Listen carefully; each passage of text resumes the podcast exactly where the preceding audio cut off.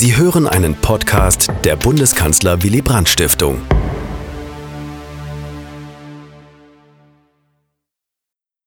Liebe Zuschauerinnen und Zuschauer, auch ich begrüße Sie sehr herzlich zu diesem ersten Panel. Ähm, dieser Willkommensgruß geht zugleich an die Vortragenden, die gleich zu uns sprechen werden. Annette Weber in Berlin, Akiyoshi Nishiyama in Tokio und Darius Wojtaschin in Wroclaw. Ich werde die drei jeweils vor ihren zehnminütigen Vorträgen noch kurz vorstellen. Versöhnungsinitiativen im 20. und 21. Jahrhundert, das ist unser Thema in den nächsten 75 Minuten. Bewusst haben wir dafür drei Beispiele aus drei Weltregionen ausgewählt, die ganz verschiedene historische, politische und kulturelle Prägungen aufweisen. Mitteleuropa, Ostasien und Ostafrika. Die zu besprechenden Fälle liegen nicht nur geografisch weit auseinander, sie waren und sind wohl auch sehr unterschiedlich, wenn man sich die Hintergründe der Konflikte und der Versöhnungsinitiativen und Prozesse äh, anschaut, den Kreis der Akteure und deren Motive betrachtet und sich fragt, welche Reichweite und Erfolge die jeweilige Versöhnungspolitik hatte, hat oder nicht hat, sofern sich dies heute schon bewerten lässt. Es gibt sicherlich kein universales Patentrezept, Christina Meyer hat das schon angedeutet, wie sich Staaten und Völker versöhnen können. Doch es ist von besonderem Interesse zu untersuchen, unter welchen Umständen Versöhnungsinitiativen sich entwickeln, sich erfolgreich entwickeln, ins Stocken geraten oder auch scheitern. Gerade auch deshalb lohnt der vergleichende Blick in verschiedene Erdteile und Länder. Es entspricht dem historischen Anlass unserer Tagung, dass sich der erste Vortrag zur Versöhnungspolitik mit dem Verhältnis zwischen Polen und Deutschland beschäftigt. Professor Dr. Darius Wojtaschin wird darüber referieren. Herr Wojtaschin ist wissenschaftlicher Mitarbeiter am Willy Brandt Zentrum für Deutschland und Europastudien an der Universität Wroclaw.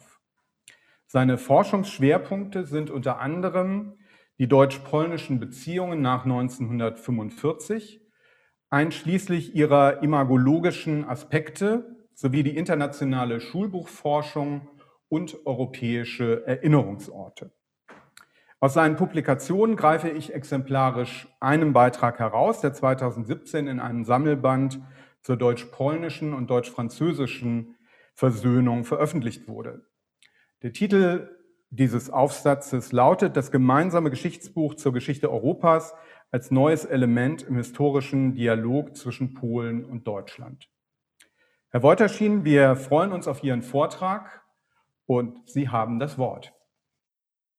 Zum Traditionsverständnis europäischer Gesellschaften gehört die Vorstellung, dass sich die Zukunft aus der Vergangenheit heraus entwickelt. Das betrifft besonders sichtbar die deutsch-polnischen Beziehungen und die gegenseitigen äh, Vorstellungen beider Völker von Nachbarland, die von der Geschichte geprägt wurden. Die Nachbarschaft von Deutschen und Polen gehört auch zu den intensivsten in der europäischen Geschichte.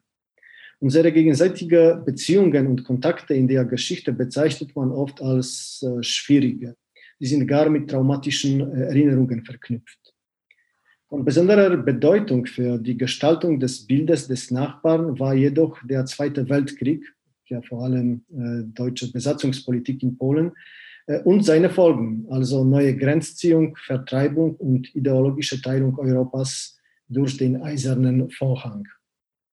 In meinem kurzen Referat will ich mich darauf konzentrieren, die besonderen Momente in der gemeinsamen Geschichte darzustellen, die Annäherung zwischen beiden Nationen verwirklicht die gegenseitigen Vorstellungen vom Nachbarland geändert und den heutigen Stand gestaltet haben. Am Anfang möchte ich äh, die Situation im zweiten deutschen Land, also in der Deutschen Demokratischen Republik, äh, kurz zu erwähnen, die zu einem gemeinsamen politischen Block mit der Volksrepublik äh, Polen gehörte. Der Prozess der Annäherung der Gesellschaften beider Länder wurde auf der offiziellen staatlichen Ebene auch die Propagandaparolen wie Bruderland oder Brudervolk beschränkt.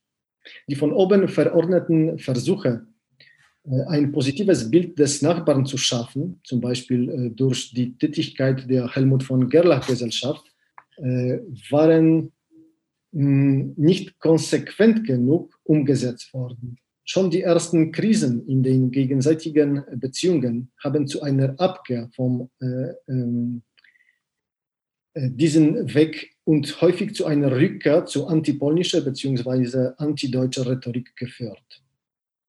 Die Probleme waren äh, da lediglich verschwiegen, aber nicht aufgearbeitet. Ein von den größten Problemen, also, also die Oder-Neiße-Grenze, war damals als Friedens- und, äh, oder Friedens- und Freundschaftsgrenze bezeichnet. Und diese Freundschaftsgrenze hat die beiden Gesellschaften viele Jahre lang eng voneinander getrennt. Es gab da zwar viele Initiativen von vielen Privatpersonen, aber wegen der Zensur hat ihre Tätigkeit keine breiteren gesellschaftlichen Kreise erreicht. Infolge dieser Politik äh, hatten die beiden Gesellschaften kaum Kontakt miteinander. Und die zwangsverordnete Freundschaft hat nicht zu einer Änderung der Haltung gegenüber den Nachbarn geführt. In Polen entstand sogar eine spottische Bezeichnung für die DDR als Enerdówka, also DDRchen, als ein kleines, unwichtiges Gebiet, das überqueren werden muss, um das richtige Deutschland zu erreichen. Und das richtige Deutschland war gerade die Bundesrepublik. Aufgrund der negativen für die deutsch-polnische Ernährung politischen Faktoren haben die Versuche, die Beziehungen zwischen Polen und Westdeutschland zu verbessern, seit mehr als zwei Jahrzehnten nach dem Zweiten Weltkrieg meist auf sozialen oder nicht staatlichen, nicht institutionellen Initiativen beruht. Die ersten Impulse äh, sind von der kirchlichen Kreisen gekommen. Zu den wichtigsten Aktionen in diesem Zusammenhang gehört die Ostdenkstift von EKD von Oktober 1965, in der die Anerkennung der Oder-Neiße-Grenze gefordert und gleichzeitig die Bereitschaft geweckt wurde, ein Zitat, den Nachbarn im Osten einen Dialog auf neuer Ebene anzubieten. Einer der wichtigsten Schritte zur Versöhnung zwischen Deutschen und Polen hat einen Monat später gefolgt, nämlich die Botschaft der polnischen katholischen Bischöfe, die an ihre deutschen Amtsbrüder am 18. November 1965 gesandt wurde. In dem Schreiben haben die polnischen Bischöfe eine Reihe äh, von historischen Ereignissen ähm, aus polnischer Sicht und angesichts der Millionen Toten und Vertriebenen auf beiden Seiten infolge des Zweiten Weltkriegs unter anderem den berühmten Satz äh, formuliert. Wir vergeben und bitten um Vergebung. Ähm, die beiden Dokumente haben eine leidenschaftliche, kontroverse Diskussion ausgelöst, die sich monatelang hinzog in beiden Ländern. Erst diese ersten sozusagen Eisbrecher in der Zusammenhang mit der internationalen Entspannungspolitik haben die nächsten, diesmal politischen Schritte ermöglicht. Ein von den wichtigsten war der Warschauer Vertrag über die Normalisierung der gegenseitigen Beziehungen aus dem Jahr 1970, in dem die Oder-Neiße-Grenze faktisch als Westgrenze Polens anerkannt wurde. Die endgültige Anerkennung der Grenze hat erst 20 Jahre danach erfolgt in einem Grenzvertrag, der vom Vereinigten Deutschland geschlossen wurde. Zusammen mit einem Nachbarschaftsvertrag aus dem Jahr 1991 haben sie die Grundlagen für eine friedliche und freundliche Nachbarschaft zwischen Polen und Deutschland gebildet. Mit diesen politischen Aktivitäten waren darüber hinaus die Gäste verbunden, die bis heute als Symbole der Versöhnung nicht nur im deutsch-polnischen Kontext äh, gelten. Ich meine hier vor allem Willy Brandts Kniefall in Warschau 1970 äh, vor dem Denkmal der Helden des Ghettos, der als wichtigste aber späte Antwort auf den Brief der polnischen Bischöfen betrachten kann. Zu diesen wichtigen Gästen gehört auch Versöhnungsmesse in Kreisau im November 1989 und Friedenszeichen und Umarmung von Bundes, äh, Bundeskanzler Helmut Kohl und äh, Ministerpräsident Tadeusz Mazowiecki, die heute zur wahren Ikone des deutsch-polnischen Verhältnisses wurden. Ich möchte unterstreichen, dass sowohl die Gäste als auch die politischen Taten von besonders großer Relevanz waren. Ohne politischer Wille, politischer Wille waren die anderen Annäherungsschritte kaum möglich. Aber, und das möchte ich auch betonen, ohne anderen gesellschaftlichen Aktivitäten war die richtige Versöhnung nicht möglich. Hier ist vor allem die Beteiligung von äh, Bürgergesellschaft privaten Akteuren und der großen öffentlichen Debatten hervorzuheben, die es ermöglicht haben, äh, den Nachbarn zu verstehen und die bestehenden Vorurteile und Stereotypen zu verändern. Spätere Phasen der Annäherung in den 70er und 80er Jahren haben im Bereich der Kultur, Wissenschaft und Bildung äh, stattgefunden. In diesem Bereich äh, eine große Rolle haben das Deutsche Polen-Institut in Darmstadt und Karl Dedecius gespielt, die unter anderem äh, die polnische Literatur verstehen geholfen haben. In keinem anderen Land war polnische Literatur so gerne übersetzt, veröffentlicht und rezipiert. Auch Sportler aus beiden äh, Ländern leisteten ihren Beitrag. Nach der Fußballweltmeisterschaft 1974 hatte der Deutsche für den Bürger der Volksrepublik Polen nicht mehr das Gesicht eines Nazisoldaten, sondern das eines Franz Beckenbauers oder Sepp Meyers. Bereits äh, 1972 wurde die bis heute bestehende gemeinsame deutsch-polnische Schulbuchkommission gegründet. Äh, während ihrer gesamten Tätigkeit hat sich die Kommission um die Schaffung eines Rahmens für die Verständigung zwischen Historikern und Geografen aus Polen und der Bundesrepublik bemüht. Den ungebrochen äh, schwierigen Schulbuchdiskurs moderiert und bei regelmäßig stattfindenden Konferenzen historische Streitpunkte erörtert. Nach der politischen Wende in Polen war es möglich, auch andere äh, Initiativen zu entwickeln wie zum Beispiel lokale Partnerschaften und vor allem der deutsch-polnischen Jugendwerk. Die deutsch-polnische Annäherung, die meines Erachtens ein Phänomen der europäischen Geschichte ist, ist auch nach der politischen Wende in Polen und Wiedervereinigung Deutschlands auf Kritik gestoßen. Der am meisten verbreitete Begriff in diesem Zusammenhang ist Versöhnungskitsch.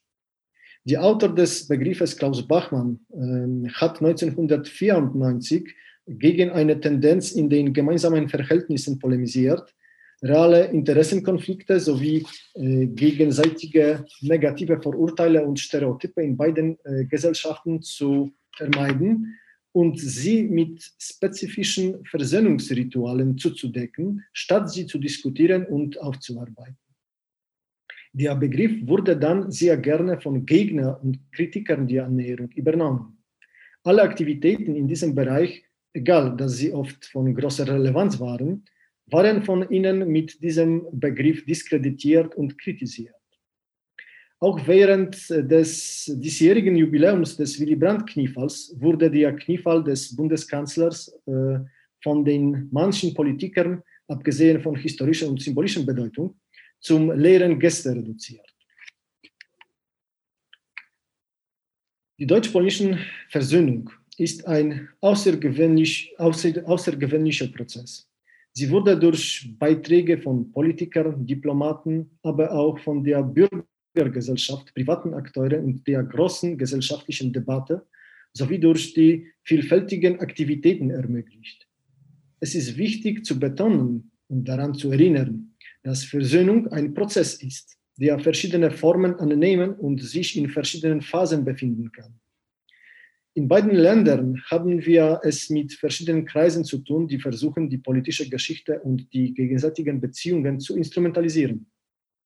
Durch Überinterpretation oder Neuinterpretation der Vergangenheit nutzen sie sie für ihre eigenen partikulären Ziele. Deshalb ist es besonders wichtig, ständig der Prozess der Annäherung zu pflegen und weiterzuentwickeln. Desto wichtiger sind die Initiativen wie der Vorschlag, in Berlin ein Denkmal für die polnischen Opfer des Nationalsozialismus zu errichten. Die können dieser negative, negativen Tendenz entgegenwirken, indem sie äh, im wörtlichen und übertragenen Sinne einen Raum schaffen, der die Besonderheit der deutsch-polnischen Beziehungen einfängt. Ich danke für Ihre Aufmerksamkeit. Ja, vielen Dank, Herr Wolterschien, ähm, für diesen sehr interessanten Vortrag und auch dafür, dass Sie noch einmal hervorgehoben haben, wie wichtig gerade im deutsch-polnischen Verhältnis die Initiativen von zivilgesellschaftlichen Organisationen, Institutionen und auch von Bürgerinnen und Bürgern waren, die diese Initiativen getragen haben und äh, sie auch heute tragen. Ja, wir kommen damit schon gleich zum zweiten Vortrag, der das schwierige Verhältnis Japan, China, Südkorea in den Blick nimmt. Dieses Beziehungsdreieck äh, ist ja wiederum Teil eines spannungsgeladenen Sechsecks in der Region, zu dem auch Nordkorea, Taiwan und die USA gehören. Und als weitere Macht könnte man äh, auch Russland noch dazu zählen, die dort ebenfalls mitmischt. Über Versöhnung in Ostasien beziehungsweise über das, was ihr entgegensteht, wird nun Professor Dr. Akiyoshi Nishiyama zu uns sprechen. Er ist Professor für International Studies an der Kyoritsu Women's University in Tokio. Seine Forschungsschwerpunkte sind transnationale asiatische Historiographie und Schulgeschichte. Unter anderem hatte er 2014 den Aufsatz Im fernen Osten nichts Neues, transnationale historiografische Perspektiven im nationalistischen Ostasien veröffentlicht.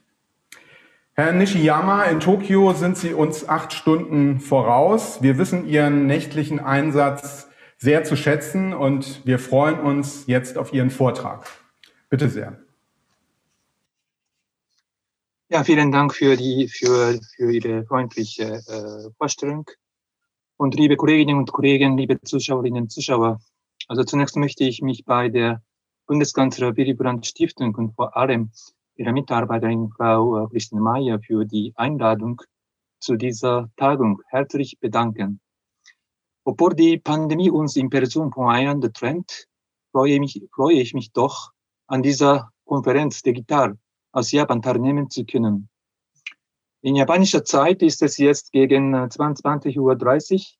So bitte ich Sie um Entschuldigung dafür, dass ich mich nach, nach diesem ersten Teil von Ihnen verabschieden muss. Mit diesem Grußwort habe ich schon die erste Minute knapp verloren. Mir bleiben also nur noch neun Minuten übrig für mein Referat über die Versöhnung aus ostasiatischer Perspektive. Erlauben Sie mir äh, bitte, es wegen dieser Kürze auf das Wesentliche einzuschränken zumal ich annehme, dass Sie, dass Sie schon eine Art von Thesenpapier von mir bereits erhalten haben. Äh, zunächst möchte ich feststellen, dass die Vergangenheit aus der Kriegszeit gerade jetzt in Ostasien, insbesondere in Japan und Südkorea, wieder einmal für großes Aufziehen sorgt. Die historischen Spannungen haben selbst eine lange Geschichte, aber es scheint so, als ob je mehr man sich davon zeitlich entfernt, desto intensiver und extensiver die Spannungen werden. Intensiver deshalb, weil der aktuelle Konflikt um die Entschädigung der Zwangsarbeit von Koreanern in der Kriegszeit in den letzten zwei Jahren so eskaliert worden ist, dass viele sagen, dass die politischen Beziehungen zwischen Japan und Südkorea ihren historischen Tiefpunkt erreicht hätte. Und extensiver deshalb, weil diese Spannungen auf global übertragen wird. Das Mammar der Friedensstatue auf dem Unionplatz in Berlin-Moabit, das die sogenannten Trostfrauen symbolisiert, ist ein sprechendes Beispiel dafür.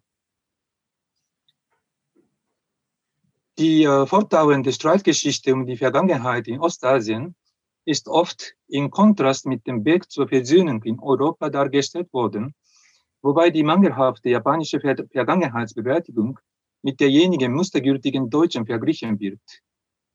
Der Vergleich kann auch politisch instrumentalisiert werden, aber es würde sich doch lohnen, dadurch Faktoren herauszufinden, die zur unterschiedlichen Entwicklung der Versöhnung oder Nichtversöhnung äh, geführt haben, trotz des fest, fast gleichen Zeitabstandes zu den erinnerten Vergangenheiten. Erstens ist die einfache Frage, ob eine supranationale politische Gemeinschaft oder die Bereitschaft, eine solche mitzugestalten, existiert oder nicht. Im Fall von Europa, insbesondere Deutschland und Frankreich, ist es klar, dass die Versöhnung und die europäische Integration, auch wenn äh, nicht ohne Spannungen, so doch Hand in Hand vorangekommen, ist, vorangekommen sind. In Ostasien ist zwar zeitweilig von einer ostasiatischen Gemeinschaft die Rede, aber sie ist weder institutionalisiert wie die EU noch im Bewusstsein der Bevölkerung in den betreffenden Staaten verankert. Also geografisch mag Ostasien existieren, aber Ostasien nicht, Ostasiaten nicht. Der aktuell wachsende Einfluss Chinas in Wirtschaft und Politik und seine geopolitische Ambitionen nach Hegemonialmacht tragen auch nichts zur Entwicklung eines ostasiatischen Bewusstseins bei. Daran anschließend soll zweitens darauf hingewiesen werden, dass die nationale Teilung aus der Zeit des Karten, aber in Asien auch heißen Krieges in Ostasien noch überlebt hat. China, Taiwan und äh, Nord- und Südkorea. Die Teilung nicht auf der Seite des Besiegten wie Deutschland, sondern auf der Seite des Siegers und dem Befreiten und ihre Fortwährung im Zeichen der Globalisierung bestärkt den nationalen Gedanken Gedanke in komplizierter Weise. Die Globalisierung seit 1990 hat zwar die ostasiatischen Länder in wirtschaftlicher und kultureller Hinsicht stark einander angenähert. Zum Beispiel die äh, südkoreanische Popkultur ist auch unter japanischer Jugend sehr beliebt. Aber dies hat nicht zur Verständigung oder Versöhnung geführt, obwohl es, obwohl auch in Ostasien in den 1990er Jahren also die Age of Apology, an solchen Initiativen nicht gefehlt hatte. Japanische Premierminister bedienten sich klarer Sprache als zuvor, um ihre Anerkennung oder gar Reue für, den, für die Kriegs- und Kolonialzeit auszudrücken. Das fand auch in einer Zeit statt, in der die Macht der konservativen RDP, also Liberal-Demokratischen Partei, die lange in der Nachkriegszeit die Regierungspartei gewesen war und jetzt auch ist, deutlich abgeschwächt hatte. Aber die Hoffnung auf Versöhnung wurde nicht erfüllt. Eine wichtige Rolle spielte aus japanischer Sicht wohl die lange wirtschaftliche äh, Stagnation des Landes seit dieser Zeit, in der insbesondere die älteren Generationen ihrer, ihr geglaubtes Über Überlegenheitsgefühl gegenüber den nachholenden Nachbarstaaten immer mehr erodiert seien, was sie weniger weniger bereit für den historischen Dialog gemacht hätte. Und drittens, angesichts der Tatsache, dass der deutsch-polnische Dialog zur Versöhnung schon über den eisernen Vorhang hinaus stattfand, sollte noch hinzugefügt werden, dass manche gesellschaftliche Instanzen wie die Kirchen der beiden christlichen Konfessionen dabei eine wichtige Rolle als Brückenbauer gespielt haben, welche in Ostasien schwer zu finden sind. Das bedeutet aber nicht, dass es keine zivilgesellschaftliche Initiativen gibt. Vielmehr gibt es auch in Japan sehr engagierte Bewegungen, die sich kritisch mit der Nationalgeschichte ihres Landes beschäftigen, in Kooperation mit Chinesen und Koreanern und dadurch zur Versöhnung in Ostasien beizutragen versuchen. Ein hervorragendes Beispiel wäre ein trinationales Geschichtsbuch oder Geschichtsschulbuch, Geschichte öffnet Zukunft, das 2005 also ein Jahr früher als der erste Band des deutsch-französischen Geschichtsbuches erschien. Aber das Problem liegt darin, dass solche anerkennenswerte Projekte in der Öffentlichkeit wenig Widerfall finden im Schatten der Staatspolitik. Und viertens, was die äh, Vergangenheit selbst betrifft, so handelt es sich bei der Versöhnung äh, mit Südkorea, Korea oder Südkorea um die Aufarbeitung der japanischen Kolonialherrschaft. Hier gilt es, hier gilt es wohl, auch Ute, Ute Brevert in ihrem Werk Die Politik der Demütigung im europäischen Zusammenhang hinweist. Ich zitiere, die Schulden, äh, Schuldenrechnung mit früheren Kolonien gestaltete sich komplizierter. Ehemalige Kolonialmächte wie Großbritannien oder Frankreich legen großen Wert darauf, nicht nur in ihrem Verbrechen angeklagt, sondern auch in ihren zivilisatorischen Leistungen gewürdigt zu werden. Zitat Ende. Man könnte dagegen schnell das Beispiel von Taiwan einbinden, mit dem die Beziehungen mit Japan viel weniger spannungsvoll sind. Aber dabei muss man die diplomatische Isolierung Taiwans und die Überlagerung der Erinnerungen an die Diktatur der aus dem Kontinent gefrorenen äh, Kuomintang seit 1949 berücksichtigen. Jedenfalls wird deshalb das Paradebeispiel sozusagen der Versöhnung, das deutsch-französische, zu, zu symmetrisch gesehen mit Hinweis auf das deutsch-polnische oder das äh, französisch-argenische als näher zu Ostasien. Und fünftens und zuletzt die aktuellen Erinnerungskulturen an den Zweiten Weltkrieg, die sich im Übergang vom Kommunikativen zum Kulturellen befinden, konzentrieren sich immer mehr auf die Spät- oder Endephase des Krieges und damit tritt der Opfer immer mehr ins Zentrum der Erinnerungen, mit dem man sich identifizieren soll.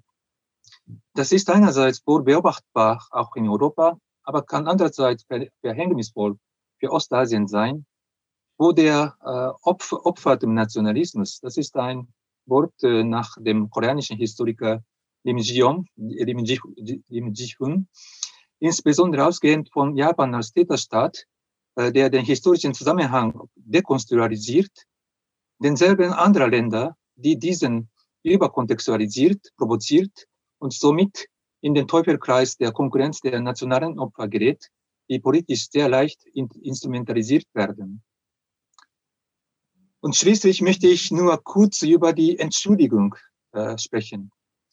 Weil meine Zeit fast äh, ausläuft, so zitiere ich die Rede des damaligen Premierministers Abes, anlässlich des äh, 70. Jahrestag, Jahrestag des Ende des Zweiten Weltkriegs nicht wortlich, die ich in meinem Papier wiedergegeben habe. Was darin erkennbar ist, ist die Schluss, Schlussstrich-Mentalität, als ob eine letzte Entschuldigung es erlaubte, danach oder daneben zum nationalen oder nationalistischen Geschichtsbild zurückzukehren. Es gilt also, diese Mentalität zu überwinden und die historische Verantwortung, die auch wenn vage formuliert, so doch sicher gerade von einer konservativen Regierung versprochen wurde, nicht nur staatspolitisch, sondern auch gesellschaftlich zu äh, substanzieren. Das heißt, die dunklen, äh, dunklen Seiten der Vergangenheit nicht aus den Erinnerungskulturen zu verdrängen, sondern ihnen darin einen sicheren Platz zu gewähren. Im Zeitalter des Populismus wäre dies vielleicht schwieriger als zuvor, und der wiederholte Rekurs auf die anerkennenswerte deutsche Vergangenheitsbewältigung ist nicht, nicht immer produktiv, weil damit die Hürde zur äh, Versöhnung zu hoch gesetzt wird. Aber auch Deutschland hat dies nicht von allein und äh, über Nacht geschafft. Das ist ein langer und unabgeschlossener Prozess. Vielen Dank für Ihre Aufmerksamkeit. Dankeschön.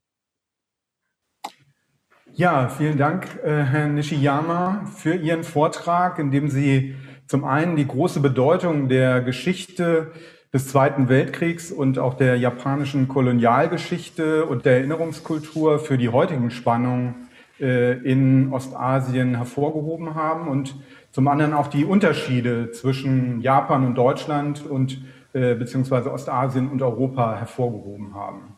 Ja, vielen Dank und wir kommen damit zum dritten Vortrag dieses Panels. Ähm, und dabei wollen wir auf einen Fall schauen, der noch vor einem Jahr als beinahe mustergültige Versöhnungsinitiative erschien. 2019 wurde Äthiopiens Staatspräsident Abiy Ahmed für seinen Friedensschluss mit dem Nachbarland Eritrea sowie für seine Menschen- und Bürgerrechtspolitik mit dem Friedensnobelpreis ausgezeichnet.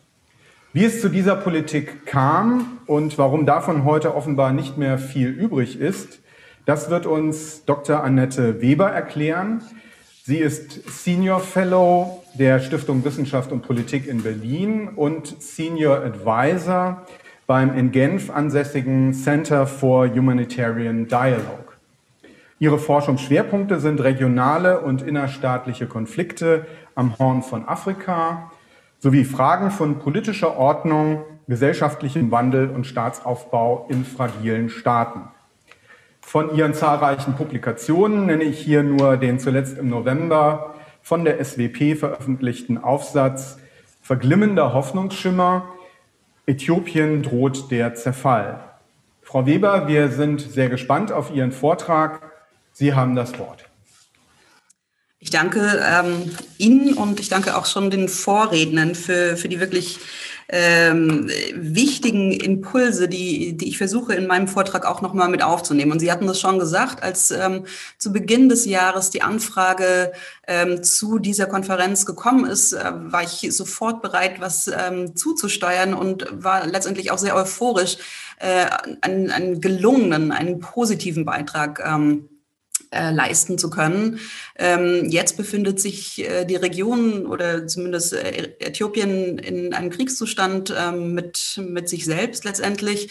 Ähm, und ich denke nicht, dass äh, letztendlich die Versöhnungsinitiative ähm, ein, ein, ein, ein Punkt zu diesem Krieg war, aber die Versöhnungsinitiative, wenn man sie sich genauer anguckt, ähm, hat schon einiges in sich äh, geschlossen und einiges in sich aufgezeigt, ähm, was jetzt nicht nur zum Auslöser, sondern eben auch möglicherweise zur, zur Dynamik, die sich äh, ausbreiten wird nach diesem Krieg, ähm, quasi vorauszeigt. Und das hat mit mehreren Kategorien, mehreren, mehreren Punkten, die die Vorredner schon genannt hatten, zu tun, nämlich äh, die Frage der Prozesshaftigkeit, die Frage der Einbeziehung ähm, der Bevölkerung, die Frage der Gestik, ähm, aber eben auch letztendlich die Frage der, der Entschuldigung und der Schuld. Ähm, und ich möchte tatsächlich dafür noch ein paar Schritte zurückgehen, äh, historisch in dieser Region, um zu verstehen, warum es zum einen äh, Abiy Ahmed gelungen ist, nach 20 Jahren Kalten Krieg, und tatsächlich wird es in Äthiopien, Eritrea Kalter Krieg genannt, Frozen Conflict, Cold War, ähm, warum es gelungen ist, diese Türen aufzustoßen und warum das Aufstoßen dieser Türen ähm, zwischen den verfeindeten Bruderländern ähm, jetzt eben letztendlich nicht zu einer Versöhnung führt, sondern zu einer, Gemeins, zu, zu einer Gemeinschaft in der Gegnerschaft ähm, letztendlich der alten Elite. Also warum diese Versöhnung eine Elitenversöhnung ist und äh, sich nicht angeschickt hat und deswegen auch Sinn voraussichtlich nicht dazu führen wird, äh, dass es zu, zu einer wirklichen Versöhnung zwischen der Bevölkerung und aber auch zwischen der Politik äh, in diesen beiden Ländern auf Dauer kommen kann. Ähm, zurückgeschaut auf das Jahr 1991, also tatsächlich am Ende unseres Kalten Krieges, nach 30 Jahren Befreiungsbewegung, nach 30 Jahren Versuche kleinerer Befreiungsgruppierungen, die große ähm, Militärdiktatur des Derg in Äthiopien zu bezwingen. Es ist zwei Gruppierungen gelungen. Die eine, die dann an die, äh, quasi an, an, die Macht in Äthiopien kam und die andere, die ähm, das neu, dann neu gegründete oder wieder neu gegründete Land äh, Eritrea geführt hat. Und äh, wenn, wenn man zurückschaut in diese Zeit, äh, in die 90er Jahre, was, was sich dort abgezeichnet hat, ist jetzt eben bei dieser Versöhnungsgeste nochmal ganz wichtig geworden. Zum einen eine enorme Hoffnung der Bevölkerung, tatsächlich nach vorne zu schauen, ähm, sich aufzubauen. Es ist äh, ganz viel äh, Menschen aus der Diaspora sind nach Eritrea zurückgekehrt. Ähm, es ist Medienfreiheit zum ersten Mal gelungen. Es sind Buchverlage äh, nach Eritrea gekommen. Ähm, also es gab ein, eine enorme Hoffnung die Bevölkerung hatte die Hoffnung, auch mit dem großen Bruderland äh, Äthiopien gemeinsam äh, wirtschaftlich voranschreiten zu können und eben auch mit Äthiopien gemeinsam ähm, dieses, diese neue Zeit äh, sich also quasi lokal regional, aber eben auch national einzurichten. Für Eritrea war, waren die 90er Jahre sowas wie eine Nation-Building-Zeit. Ähm, für Äthiopien ähm, war es letztendlich fast das, das Umgedrehte. Also 91 äh, die Befreiungsbewegung, die aus einer sehr kleinen äh, Region im Norden an der Grenze zu Eritrea kam, die dort äh, die, die Macht übernommen hat und schon sehr schnell ähm, sehr drastisch äh, eingeschränkte Freiheitsrechte verordnet hatte, aber dafür ähm, sehr klar auf, auf wirtschaftliche, äh, wirtschaftlichen Fortschritt gesetzt hat. Ähm, aber diese beiden Befreiungsbewegungen, die letztendlich sehr, sehr eng zusammengekämpft haben, um die Militärdiktatur zu bezwingen, haben sich dann nach wenigen Jahren, nämlich 98 schon, wieder in einem erneuten Krieg befunden. Ähm, der Krieg hat nur zwei Jahre gedauert und hat über 80.000 Menschen, vor allem Soldaten, in einem enorm blutigen Stellungskrieg ähm, das Leben gekostet. Das heißt, wir haben quasi einen, Aufbruch, eine Hoffnung gehabt, ähm, die in sehr kurzer Zeit wieder völlig äh, zerbrochen ist, sehr vielen Menschen das Leben gekostet hat und dann eine eisige Zeit ähm, der Nichtkommunikation, der Nichtannäherung, 20 Jahre, in denen letztendlich weder Telefon ähm, noch Grenzübergang möglich war, in denen äh, ein Schiedsgericht entscheiden musste, wie der Grenzverlauf ist, äh, die Vereinten Nationen die Grenze schütz, geschützt haben. Also eine, eine Eiszeit letztendlich, die die beiden Länder sehr weit auseinandergebracht hat, ähm, obgleich die Bevölkerungsgruppierungen eben in beiden Ländern teilweise ansässig sind, obgleich die Sprachen in beiden Ländern äh, die gleichen sind, ob, obgleich es eben ähm, sehr viel, sehr viele Familien gab, die dann auseinandergerissen waren und sich tatsächlich äh, knapp 20 Jahre nicht, nicht sehen konnten. Dann ist es eben aufgebrochen, 19, äh, 2018, vor zwei Jahren, ist es dem neuen, jungen Premierminister Abiy Ahmed gelungen, letztendlich die Hand ähm, zu reichen, äh, dem, dem Präsidenten Eritreas, Isaias Afwerki, ähm, und eine Versöhnungsgeste letztendlich ähm, zu beginnen. Es ist ihm gelungen, zum einen, weil die, ähm, die Nachbarn auf der anderen Seite des Roten Meeres großes Interesse an einer Versöhnung hatten und einem wirtschaftlichen Aufschwung hatten. Also die Golfstaaten waren, standen Pate für diese Wiederannäherung. Ähm, der, der Friedensvertrag äh, wurde in, in Saudi-Arabien unterzeichnet. Ähm, und es ist ihm gelungen, weil er eben nicht aus dieser alten Elite kam, weil er nicht mit der früheren Befreiungsbewegung ähm, zusammengedacht oder zusammengefasst war, sondern weil er letztendlich sowas wie ein, äh, ein Fenster aufstoßen konnte und, und frische Luft in diese Beziehung äh, bringen konnte. Was es 2018 auf sich hatte, die, die Grenzen wurden geöffnet, die Menschen strömten letztendlich allerdings tatsächlich wirklich nur äh, von, von einer Seite auf die andere, nämlich von Eritrea nach Äthiopien. Ähm, die Telefonleitungen waren über Nacht auf einmal wiederhergestellt. Die Menschen konnten telefonieren. Die Flüge waren wieder, ähm, es gab wieder Flüge und die beiden, also der Premierminister und der Präsident haben sich gegenseitig besucht und wurden von Hunderttausenden bejubelt. Das heißt, die Erwartung, dass jetzt nicht nur das Ende einer Eiszeit, sondern eine Annäherung zwischen zwei, zwei Staaten auf auf gleicher Höhe gelingen kann. Ähm, diese Erwartungen waren 2018 enorm. Was allerdings nicht äh, vonstatten gegangen ist und wo, wo ich denke, da waren schon die ersten Anzeichen, warum ähm, diese Wiederannäherung eben kein Versöhnungsprozess geworden ist, sondern tatsächlich ein Elitendeal geblieben ist ähm, es wurde nicht mit der Bevölkerung darüber äh, gesprochen. Die Bevölkerung war nicht eingebunden. Die Hoffnung auf äthiopischer Seite letztendlich vom Hafenzugang in Eritrea auch ökonomisch profitieren zu können, ähm, haben sich sofort zerschlagen. Diese, diese Infrastruktur, ähm, Ideen, die erstmal entwickelt wurden, sind nie wirklich umgesetzt worden.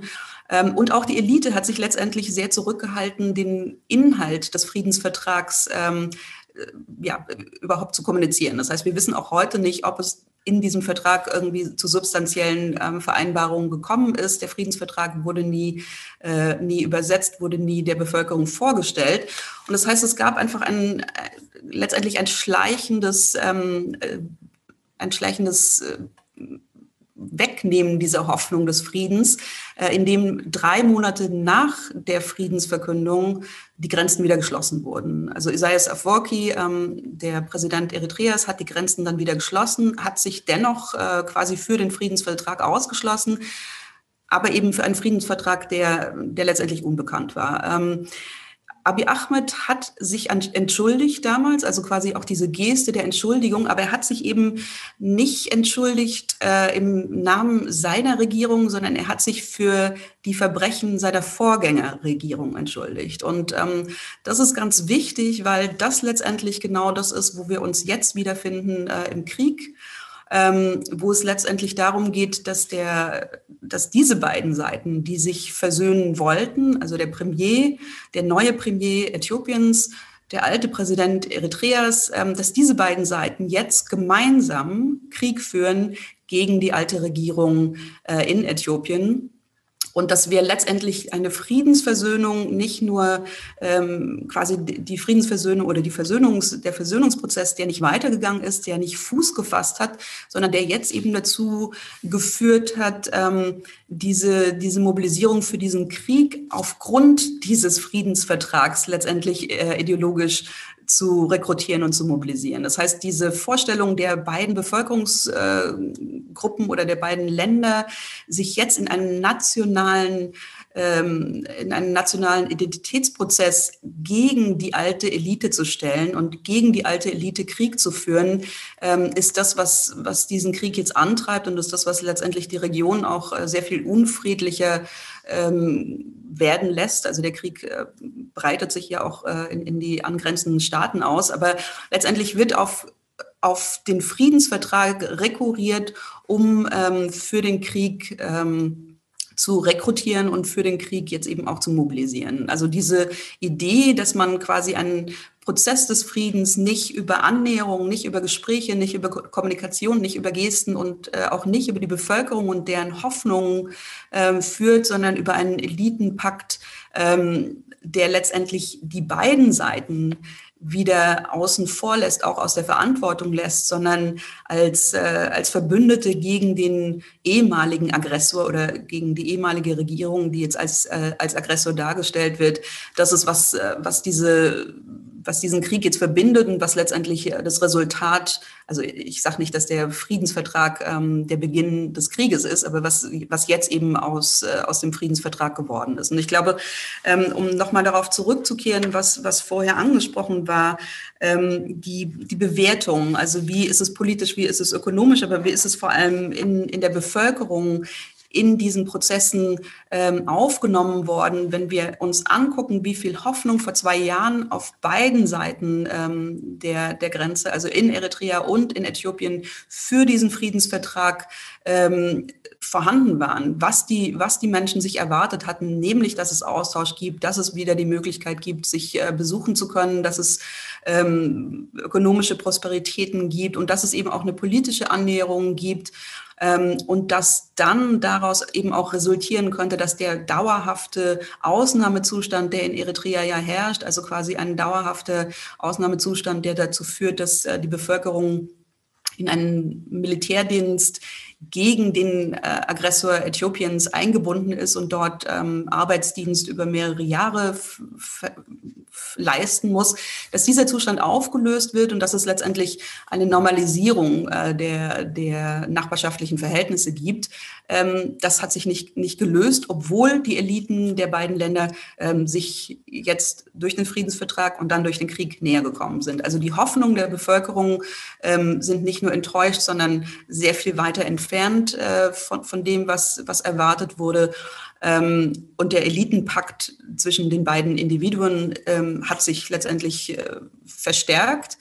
Ähm, aber von der Versöhnung und von, dem, von den Prozessen, die jetzt nötig wären, tatsächlich auch aus dem Krieg wieder rauszukommen, den es jetzt gibt und auch ähm, aus den Wunden, die durch diese erneute Kriegsführung geschlagen wurden, nämlich Wunden, ähm, die für verschiedenste Teile der politischen Opposition in den beiden Ländern, aber eben auch der ethnischen äh, Fragmentierung, die wir in den Ländern sehen, nötig gewesen wäre. Also ein Zusammenkommen, was durch den Friedensvertrag ähm, möglich und nötig gewesen wäre. Davon sind wir heute ähm, sehr viel weiter entfernt als, äh, als quasi noch vor Abschluss des Friedensvertrags vor zwei Jahren. Und von daher ist es tatsächlich von einer enorm hoffnungsfrohen Geschichte, die, die es vor, vor wenigen Monaten noch ähm, zu berichten gegeben hätte, zu einer tragischen Geschichte ähm, der absoluten Enttäuschung und letztendlich der, ja, des, des Scheiterns äh, eines Friedensvertrags oder einer Versöhnung ähm, und der Eingrenzung eines Frieden,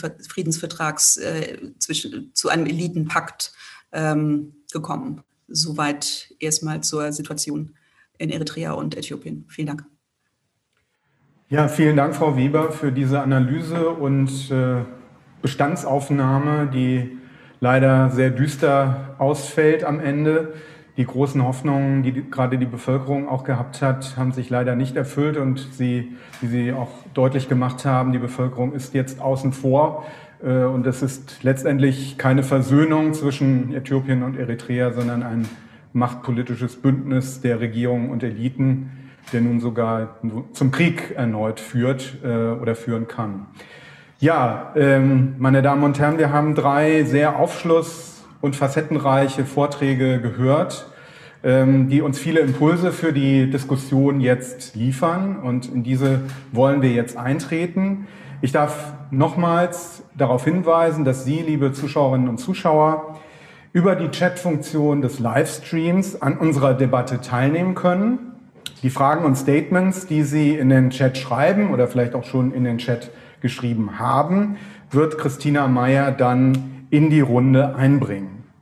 Ja, und ich frage schon mal gerade an, ob es etwas gibt. Ähm, ich werde das immer wieder tun. Wir haben jetzt eine gute halbe Stunde Zeit äh, für die Diskussion und äh, ich frage auch gleich in die Runde, ob es äh, zu den Vorträgen Fragen oder gleich erste Statements gibt. Ähm, und wenn das so ist, dann heben Sie doch einfach die Hand und ich kann Sie entsprechend auf meine Liste setzen.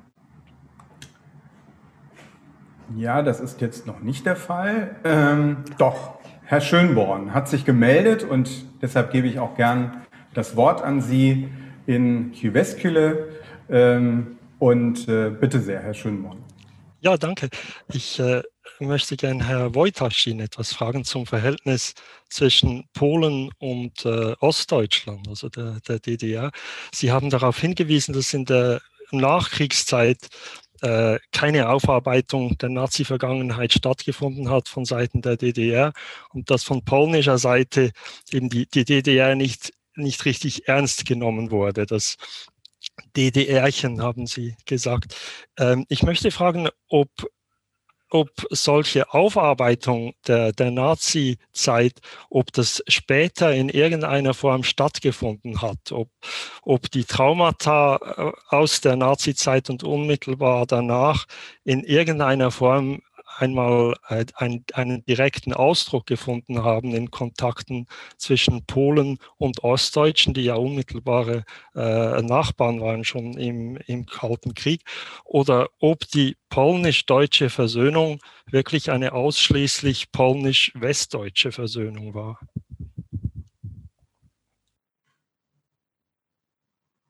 Herr Wolterschien. Okay, danke für diese Frage. Ähm,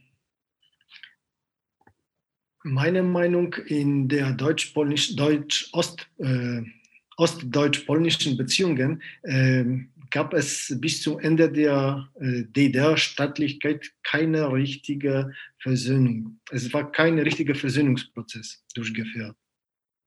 Also äh, die größte Rolle spielte hier die ähm, gemeinsame Geschichte. Äh, die äh, DDR-Parteielite hat ihren eigenen Gesellschaft äh, gesagt, dass äh, sie sich äh, in der richtigen Seite der Geschichte befinden, also in der DDR. Und das bedeutete, äh, dass ähm, sie brauchen keine Aufarbeitung ähm, und keine mh, Rezeption der Nazi-Geschichte in der DDR das bedeutete, dass äh, es gab kein, äh, keine Grundlage für die richtige äh, Annäherung äh, mit Polen. Ähm, erst nach der Wiedervereinigung Deutschland war es diese Aufarbeitung der Nazi-Geschichte in Ostdeutschland möglich. Äh, und dann ähm, funktionierte die, das ein Prozess der deutsch-polnischen Versöhnung als ähm, nicht, nicht, nicht nur geteilt auf West- und Ostdeutschland. Äh, und in der Zeit der Volksrepublik Polen die richtige, ein richtiges Ernährungsprozess äh, war mit, vor allem mit äh, Westdeutschland verbunden. Das ist mein, meine Meinung. Ja, vielen Dank. Ähm, wenn es jetzt keine Wortmeldung gibt, doch, da gibt es eine Frau Mia Delacroix. Ja, vielen Dank. Vielen Dank für die drei Vorträge, die sich sehr gut ergänzen. Ähm, ich hätte eine Bemerkung, die im Grunde eine Frage an alle drei ist. Äh, mir ist aufgefallen, insbesondere was ähm, äh, den Vortrag über Polen und Deutschland angeht, äh, wie die Terminologie so eine Rolle spielt. Sie haben, äh, Herr Wojtaschin, daran erinnert, dass zwischen der DDR und, der, ähm, und Polen äh, äh, zwei sogenannte Bruderländer, Brudervölker ähm, im Grunde nebeneinander leben sollten. Diese, diese Terminologie, äh, Register aus der Familie, ähm, äh, war verordnet, war nicht mehr zu diskutieren. Das erinnert mich an eine, einen Witz von damals. Das sind die äh, Russen äh, Brüder oder, oder Freunde? Äh, und die Antwort war selbstverständlich Brüder, denn die Freunde wählt man sich selber ja, aus. Insofern äh, ist diese Verordnung, verordnete ähm, äh, schon erfolgte Versöhnung, ohne dass sie überhaupt stattgefunden hat, hat sehr viel mit, mit Sprache und Terminologie zu tun. Haben Sie ähm, im, im Fall äh, Ostasiens, im Fall Ostafrikas auch so ähnliche Phänomene, wo die, die die Populisten bis heute sehr, sehr gut beherrschen, nämlich wie man weiß, dass äh, Wirklichkeit durch die Sprache äh, gesetzt wird. Ist es in allen Fällen etwas, ein Phänomen, das äh, festzustellen ist? Danke.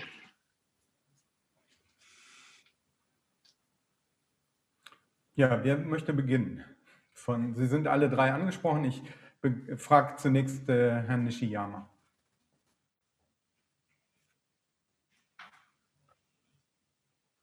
Oh, ich glaube, Sie müssen das Mikro. Ja. Ja, vielen Dank für diese sehr gute und sehr schwierige Frage. Ähm, ja, welche Terminologie ähm, für die Versöhnung? Hm. Ähm, ja, also wie gesagt, äh, gibt es immer noch die Teilung äh, in Ostasien und äh, diese Teilung zwischen den, äh, also in China und in Korea. Also diese beiden Teilungsstaaten, also das ist vielleicht ähnlich wie die äh, DDR und BDR. Ähm, ja, also, aber dazu, ob es dazu eine Terminologie gibt oder nicht, weiß ich nicht. Aber ich möchte eher so die, äh, das Wort äh, Versöhnung. Also das ist nicht die direkte Antwort auf diese äh, Frage von Frau Miatoa. Aber ich möchte gerne also meinen, meinen Referat ergänzen in, in, in Hinsicht auf die, den Begriff der Versöhnung überhaupt. Ne? Also ähm, Versöhnung ist ja ein sehr schwer, äh, äh also definierbarer Be Begriff. Ne? Also während, während Versöhnung in Europa vor allem in religiösem Kontext benutzt und daraus etwas äh, abgeleitet wird, äh, bedeutet das japanische Wort, also der Versöhnung, das ist Wakai. Also Wakai, äh, das ist vor allem eine Art Interessenvergleich, also äh, Kompromiss. Ne? Also eher so, äh, also auch mit äh, negativer Konnotation, hm. äh, juristische, juristische, juristische Konnotation. Und auf das chinesische Pendant hat nicht immer auch eine positive äh, Konnotation zum Begriff äh, Versöhnung. Ähm, eine longedurige Geschichte der Versöhnung äh, im ostasiatischen Raum sollte noch erforscht werden.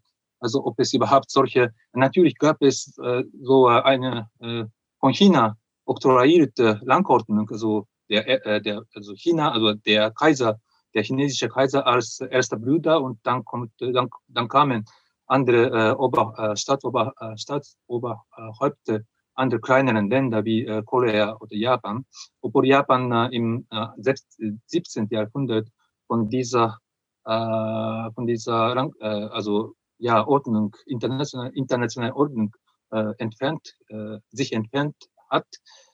Ähm, und äh, also das, das ist eine sehr interessante, ein interessanter Aspekt. Aber also diese, äh, dieser Begriff, dieser Begriff äh, Versöhnung, äh, der in Europa, in Europa sehr äh, religiös, religiös konnotiert ist, äh, das ist äh, also für, für Japan oder für Ostasien also es scheint mir eher fragwürdig, dass die Religion oder religiöse Terminologie ähm, ja, also dabei eine wichtige Rolle gespielt hat, wie in Europa. Hm. Also ja, das, also das äh, mehr kann ich. Ja, ich denke, das war ein ja. sehr wichtiger Punkt und Sie haben im Grunde eine Antwort gegeben, auch auf eine Frage, die ich äh, im Sinne hatte. Und ich verbinde das mit dem, was äh, Frau Mia Delacroix äh, gefragt hat. Äh, und gebe das an Frau Weber weiter. Äh, wie versteht man eigentlich in Ostafrika oder am Horn von Afrika äh, den Begriff Versöhnung? Ja, vielen Dank für, für diese beiden Fragen. Und tatsächlich ist es, ähm, glaube ich, wenn wir uns das Horn von Afrika ansehen oder gerade die beiden Länder Äthiopien, Eritrea, ähm, muss man, was die Frage der, der Begrifflichkeiten und warum Familienbegriffe quasi wichtig waren, warum die Bruderschaft ähm, wichtig war. Zum einen natürlich ähm, kommt es aus dem Derg, die, die Militärdiktatur in den 70ern bis, bis 91 war ähm, von der Sowjetunion unterstützt ähm, und hat sich eben letztendlich auch als Bruderschaft der beiden Länder Äthiopien, Eritrea als, als ein Land das zu sehen, obwohl sich Eritrea ähm, äh, nach der Okkupation durch äh, Mussolinis Faschisten äh, als eigenständiges Land eigentlich beschrieben hatte. Also quasi, es waren die 70er Jahre Vorstellung aus der Sowjetzeit, diese, diese Brudervölker ähm, zusammenzubringen in, einem Land. Das war ganz wichtig. Ähm, das wird jetzt natürlich zunehmend nicht mehr so gesehen. Also die, die Brudervorstellung ähm, ist letztendlich etwas, was in der Zeit des Kalten Krieges der letzten 20 Jahre eigentlich immer eher als Vorwurf formuliert wurde. Es wurde als Vorwurf, Vorwurf formuliert, dass nämlich ähm, der ehemalige äh, Premierminister Äthiopiens, äh, Meles Zenawi, ähm, als Cousin oder fast Bruder, also aus einer Familie quasi mit äh, dem, dem Präsidenten Eritreas, äh, Isaias Afwerki, ähm, so dass dass die geschwisterlich oder dass die familiär zusammenhängen. Und das war letztendlich auch in der Propaganda gegen, äh, gegen die Regierung ähm, in Äthiopien sehr, sehr lange ein Vorwurf, ähm, dass es eben dort familiäre Bezüge gibt und dass deswegen ähm, diese, diese Brüderlichkeit eigentlich dieser viel wichtigeren, klaren Trennung ähm, der beiden Länder und der klaren Trennung auch der, der Identitätsbildung, der ethnischen Identitätsbildung entgegensteht. Die Idee der Versöhnung, das ist, glaube ich, äh, nochmal ganz interessant, weil die Idee der Versöhnung ähm, würde ich zumindest für Äthiopien und Eritrea ähm, in der langen Zeit der, der, der Befreiungsbewegung, die seit 61 letztendlich bis 91 äh, gekämpft haben, ähm, gibt es die Idee der Versöhnung nicht. Was jetzt ganz spannend ist mit dem Premierminister Abiy Ahmed, ist, dass er letztes Jahr, also nach dem Friedensschluss, ähm, seine Staatsideologie aufgeschrieben hat äh, in einem Buch, das heißt Medember. Ähm, und Medemmer ist sowas wie Synergie und aber auch als Versöhnung zu übersetzen. Ähm, damit hat er letztendlich zu Beginn seiner, seiner Regierung ähm, ganz viele Leute in Äthiopien überrascht und auch ähm, eigentlich sehr positive Rückmeldungen bekommen, weil er eben Begrifflichkeiten genutzt hat wie Versöhnung, wie Liebe, ähm, die vollkommen unvorstellbar vorher waren ähm, in, in diesem Land. Also für Äthiopien quasi öffentlich über, über diese, über positive Konnotationen äh, oder über Fragen von Versöhnung oder Liebe zu sprechen, war, war vollkommen undenkbar. Das hat er durchbrochen. Jetzt allerdings ist quasi diese Liebe und Versöhnung, dieses Medemmer, ähm, versteht er im Augenblick nur noch so, dass quasi die dazugehören, die er als Teil dieser Gruppe zu verstehen ähm, zeichnet.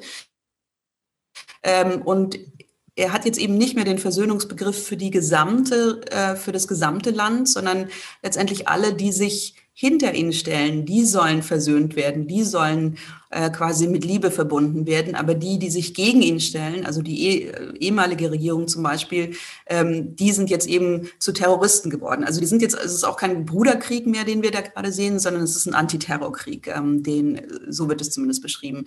Und ich glaube, diese, diese Begrifflichkeiten, also quasi dieses, ähm, Geschwister, also Brüder, dann ist es auf, dann war, dann war das sehr negativ konnotiert. Äh, dann kommt Abi und, und nutzt äh, Begriffe wie Versöhnung und Liebe. Und letztendlich jetzt quasi werden diese Begriffe eben auf eine sehr kleine Gruppe äh, nur noch oder kleiner gewordene Gruppe nur noch äh, projiziert. Ähm, und ich glaube, auch das bezeichnet einfach nochmal diese ähm, diesen, äh, ja, diese sehr schwierige Geschichte der Versöhnung oder der, der Annäherung letztendlich in der Region. Ähm, vielleicht so viel dazu. Vielen Dank. Ja, Herr Wolterschien, wollen Sie noch auf die Frage von Frau Mia Delacroix antworten und dann äh, kommt Frau de France in die Reihe. Vielleicht nur sehr kurz. Also die äh, zwangsverordnete Freundschaft zwischen Polen und der DDR, Volksrepublik Polen und der DDR, war besonders für die semantische Sphäre begrenzt. Also die äh, Friedensgrenze, die Freundschaftsgrenze ähm, hat die zwei Gesellschaften geteilt. Die, äh, äh, die Bezeichnung Bruderland bedeutete, dass die ähm, beide Länder rivalisierten und keine Verständigung suchten. Und Brudervölker bedeutete, dass äh, die Gesellschaften beider Länder keine Möglichkeiten, keine Chance haben, sich zu annähern. Sich, an, sich zu annähern. Ja, vielen Dank. Frau de France, bitte sehr. Ah, Sie müssen Sie müssen den Ton einschalten. Entschuldigung, Entschuldigung. Äh, ja, ich möchte mich auch äh, bei den drei Rednern äh, herzlich bedanken für, für diese spannende äh, Referate. Und äh, im ersten Fall, im deutsch-polnischen Fall, haben wir äh, verstanden, was für eine wichtige Rolle die Kirchen spielen.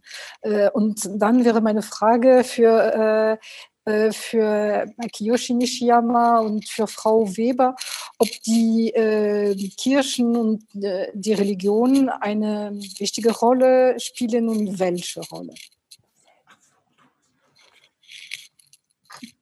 Äh, ja, vielleicht sammeln wir ganz kurz, ähm, bevor die drei wieder antworten. Ähm, Christina Meyer hat auch noch eine Frage. Genau, ich, äh, ich habe äh, eine Frage, die sich auch an alle drei Vortragsgäste richtet. Und zwar zum einen äh, nach der Bedeutung von Generationen und Generationswechsel in den jeweiligen Versöhnungsprozessen oder in den Versuchen dieser Versöhnungsprozesse. Also hat das, hat das, war das ein Faktor, der etwas verändert hat zu bestimmten Zeiten? Äh, und die andere Frage an Sie alle lautet, ähm, können Sie sagen, ähm, warum und unter welchen Bedingungen es in diesen Diskursen eher um Opfer oder um Täter ging? Auch da lässt sich ja zum Beispiel am deutschen Beispiel äh, lässt sich ja klar unterscheiden, dass etwa in den, auch in den 70er Jahren, auch nach dem Kniefall, es immer noch kaum um die Opfer deutscher Verbrechen in den deutschen Diskursen ging, sondern vornehmlich um die Täter. Und mich würde sehr interessieren, wie das in Ihren äh, jeweiligen Fällen ist. Okay, ja, ich, äh, das sind im Grunde drei Fragen. Äh, ich würde trotzdem sagen, wir bündeln das, äh, versuchen Sie es Ihren Antworten zu bündeln. Und ähm, ich frage jetzt in die Runde, wer möchte als erster antworten? Es ist ja nicht ganz so einfach, jetzt auf drei Sachen gleichzeitig zu antworten. Ähm, ich beginne mal, da sich nun keiner meldet, mit Frau Weber. Sehr gerne. Ähm, die Frage nach den Kirchen, also ich glaube, das ist auch eine, das ist sehr dynamisch, würde ich sagen, am, am Horn von Afrika oder zwischen Äthiopien und Eritrea. Die letztendlich die Staatskirche in Äthiopien, wenn man das so sagen darf, äh, ist, äh, sind die, ist die orthodoxe Kirche. Ähm, die letztendlich durch die Befreiungsbewegung, die sich beide als marxistische Befreiungsbewegung gegen die marxistische Militärdiktatur stellend, äh, aber eben doch relativ weit weg von der Kirche bewegt hatten, ähm, diese, diese Umkehr war die letzten Jahre sicherlich zu, zu beobachten. Das heißt, die Kirche hatte immer eine größere Rolle gespielt. Man muss dazu wissen, dass letztendlich die Staatskirche, die Orthodoxen, sehr eng an der Hochlandbevölkerung ist ähm, die eigentlich immer die Elite in den beiden Ländern ähm, ähm, stellt und die Bevölkerungsmehrheit im Tiefland fast, äh, fast ausnehmend äh, muslimisch ist. Ähm, die, der Islam aber keinen kein Einfluss hat auf äh, letztendlich die die politischen Dimensionen, weder in Äthiopien noch in Eritrea. Und diese, diese Kluft, die da immer weiter wächst, äh, die wird sicherlich, und das führt mich zu der Frage der Generationen, ähm, diese Kluft hat große Auswirkungen auch auf, die, ähm, auf den sozialen Frieden in diesen Ländern, weil sich eben vor allem junge Menschen, die, aus den, die nicht aus der Elite kommen, die nicht vom Hochland kommen, ähm, die muslimisch sind, ähm, enorm ausgegrenzt fühlen. Also sie fühlen sich ausgegrenzt aus der politischen Sphäre, sie fühlen sich durch ähm, die Nichtanerkennung ihrer Religion ausgegrenzt. Und ähm, Abiy Ahmed, der Premierminister in Äthiopien, ist letztendlich auch aufgrund dieser Proteste dieser jungen, hauptsächlich muslimischen äh, jungen Menschen, die 2016 begonnen haben und den alten Premierminister zu, zum Ab, zur Abdankung gebracht haben, also er ist eigentlich letztendlich ein Produkt dieser, dieser Gruppierung. Und ähm, das wird sicherlich jetzt auch für die Dynamik der äh, dessen, was kommt, nochmal ganz, ganz wichtig werden, weil er eigentlich ähm, angetreten ist, außerhalb dieser Dichotomie der Orthodoxen und der Muslime und eben als evangelikaler Premierminister angetreten ist, also quasi A, viel, viel jünger ist, äh, um die, also Mitte 40 ist und eben nicht Mitte 70 wie alle anderen und eine neue Religion äh, in das Land mitgebracht hat ähm, und diese Religion enormen Zuwachs wie überall in Afrika äh, sieht, aber eben tatsächlich nicht aus der alten Kluft kommt, also nicht aus diesem Eliten äh, orthodox und Lowland ähm, muslimisch. Und ich glaube, das wird eine große Rolle auch in, in der Zukunft dieser, dieses Prozesses. Bleibt das Land, lä lässt sich das Land noch vereinen oder oder spaltet sich das Land. Ähm, also von daher wird Religion eine große Rolle spielen. Ob es ihm gelingt, quasi als Evangelikaler tatsächlich diese beiden Dimensionen, die der Generationen und die der, der religiösen, des religiösen Drifts ähm, zu vereinen, ist eine große Frage. Für Eritrea gilt, ähm, also in Eritrea ist äh, die orthodoxe Religion anerkannt, ähm, spielt aber letztendlich im, in der Staatsführung kaum, kaum eine Rolle. Äh, auch der Islam ist anerkannt. Ähm, auch das Christentum ist anerkannt, allerdings sind äh, andere Religionsausübungen, Zeugen Jehovas und so, äh, sind verboten. Also dort ist Religion sehr viel stärker politisch ähm, markiert in Eritrea, als, als es in Äthiopien der Fall ist. Aber ich glaube, diese Generationen- und Religionsfrage wird äh, für beide Länder ähm, auf jeden Fall eine große Rolle spielen. Ob die Generationen, ich glaube, das lässt sich jetzt an dieser Kriegspropaganda sehr deutlich nochmal ab ähm, an oder äh, aufzeichnen. In beiden Fällen, und wenn wir uns jetzt das nochmal vor Augen führen, 91 sind die Befreiungsbewegungen, haben quasi den Derg gestürzt. Ähm, das heißt, die, die Identität, die staatsbürgerliche Identität in beiden Ländern rekurriert auf, den, äh, auf die Identität des Kämpfers ähm, und der Kämpferin. Das heißt, Leute, die, in den, die im staatlichen Apparat ähm, wichtige Entscheidungsfunktionen haben, haben alle mal gekämpft. Ähm, und das ist jetzt quasi dieser neue Krieg versucht auch wieder so eine Identitätsbildung für die jüngere Generation. Also das ist quasi alle, was weiß ich, 20, 30 Jahre eines einer Auseinandersetzung bedarf, um diese junge Generation dieser sehr einseitigen, sehr eindeutig auch kriegerischen Vorstellung von staatsbürgerlicher Identität, die eben mit dem des Kämpfers oder der Kämpferin eng ver, verhaftet und äh, verflochten ist, zusammenzubringen. In Eritrea haben wir das natürlich als Staatsräson, also der nationale Dienst in Eritrea ist ja ein Militärdienst, an dem Frauen und Männer gleichermaßen äh, in unterschiedlicher Länge ähm, teilhaben müssen. Also diese Idee, ähm, ist sehr, sehr eng verflochten in Eritrea und wird jetzt durch den Krieg äh, auch in Äthiopien wieder eine größere Rolle spielen. Und zum allerletzten Thema, ähm, über Opfer wird in keinem dieser beiden Länder gesprochen. Es geht tatsächlich äh, um die Schuldfrage der Täter und die Täter sind im Augenblick ausgemacht, nämlich äh, die ehemalige Regierung in Äthiopien. Vielen Dank.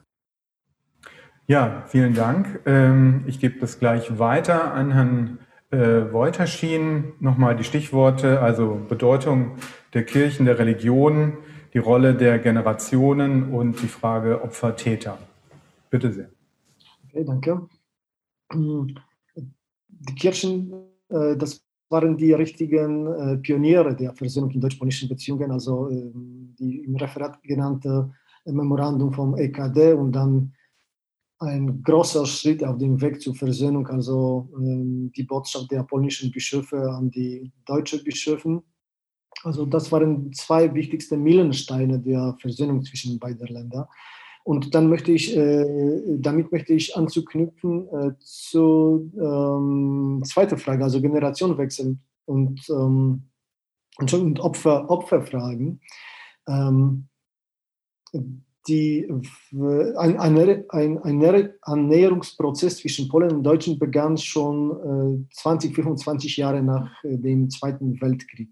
Also es war faszinierend, dass es möglich war, die Opfer und Täter, die bereit waren, ähm, sich zu versöhnen.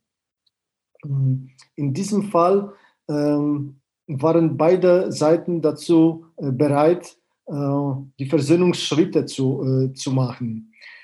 Heute, also in polnischer Mythologie funktioniert ein Begriff ähm, Polen als Opfernation. Und die Opfer sind immer wieder im äh, Bewusstsein der polnischen Bevölkerung äh, tätig. Ähm, wenn es um Generationswechsel äh, geht, dann möchte ich noch äh, sagen, dass ähm, die heutigen Generationen verstehen sehr oft nicht die äh, historische Bedeutung der Annäherungsprozess zwischen Polen und Deutschen. Und für, äh, für manche Generationen ist es, für heutigen Generationen sicher so, dass es immer war, äh, die Situation zwischen Polen und Deutschen war wie, äh, wie heute. Und ähm, sehr oft ähm, pflegen sie einen Annäherungsprozess nicht mehr. Danke. Also, Vielen Dank. Ähm, Herr Nishiyama, bitte.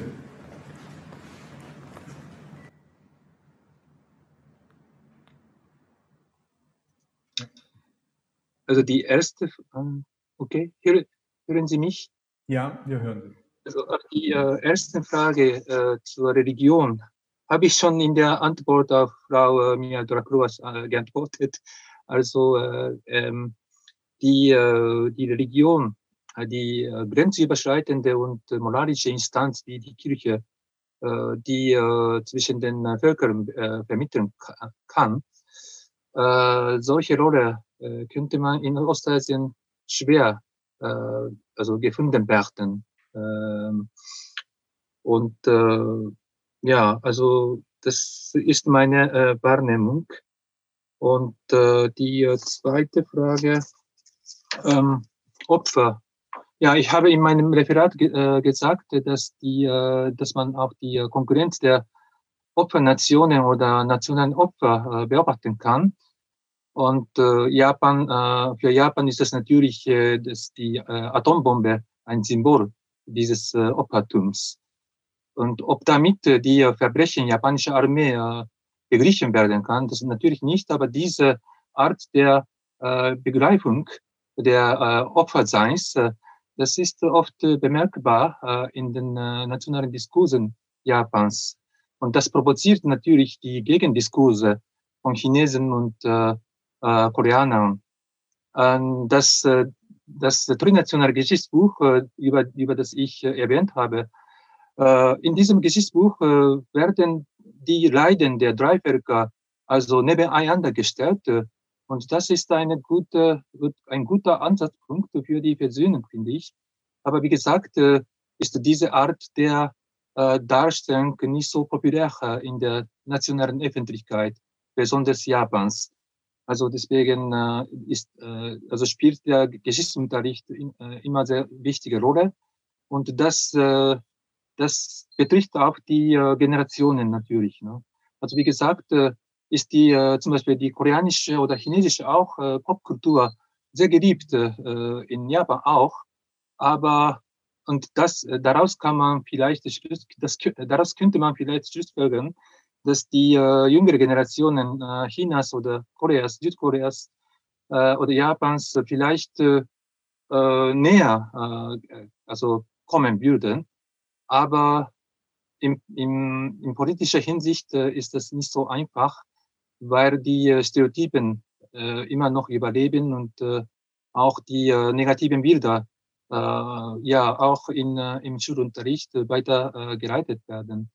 Also äh, deswegen äh, muss man äh, ja diese äh, Vergangen, äh, Vergangenheitsbewältigung äh, noch äh, vorantreiben und äh, auch äh, vielleicht mit, äh, mit Multiperspektivität, ne? also die, die äh, eigene Wahrnehmung äh, durch die anderen äh, relativieren und äh, also über, äh, noch einmal überlegen. Dieses, dieser Prozess äh, finde ich äh, äh, sehr wichtig und besonders ist das äh, in Deutschland, diese äh, pädagogische Methode der Multiperspektivität sehr äh, geprägt und äh, daraus kann man äh, doch sehr viel lernen, obwohl ich in meinem Referat eher so äh, Unterschiede betone habe.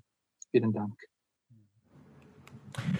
Ja, vielen Dank. Ähm Sie haben damit auch nochmal eine Frage mitbeantwortet, die ich mir auch aufgeschrieben hatte, gerade die Bedeutung der jüngeren Generation oder die Rolle der jüngeren Generation in, in Japan, ob sie vielleicht auch eine Veränderung der Erinnerungskultur herbeiführen kann. Sie scheinen das eher etwas pessimistisch zu betrachten. Äh, aber vielleicht können wir darauf auch noch im weiteren Verlauf in den nächsten Diskussionen eingehen, weil ich denke, gerade auch in Deutschland hatte ja die jüngere Generation ab den 60er, 70er, 80er Jahren ja auch einen, äh, denke ich, starken Einfluss darauf, dass sich Erinnerungskultur allmählich verändert hat.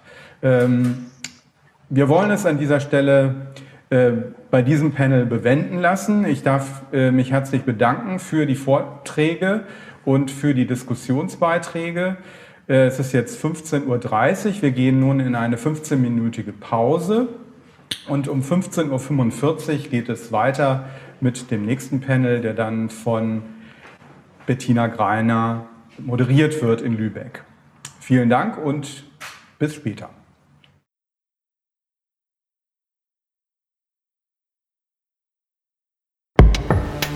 Dies war ein Podcast der Bundeskanzler Willy Brandt Stiftung.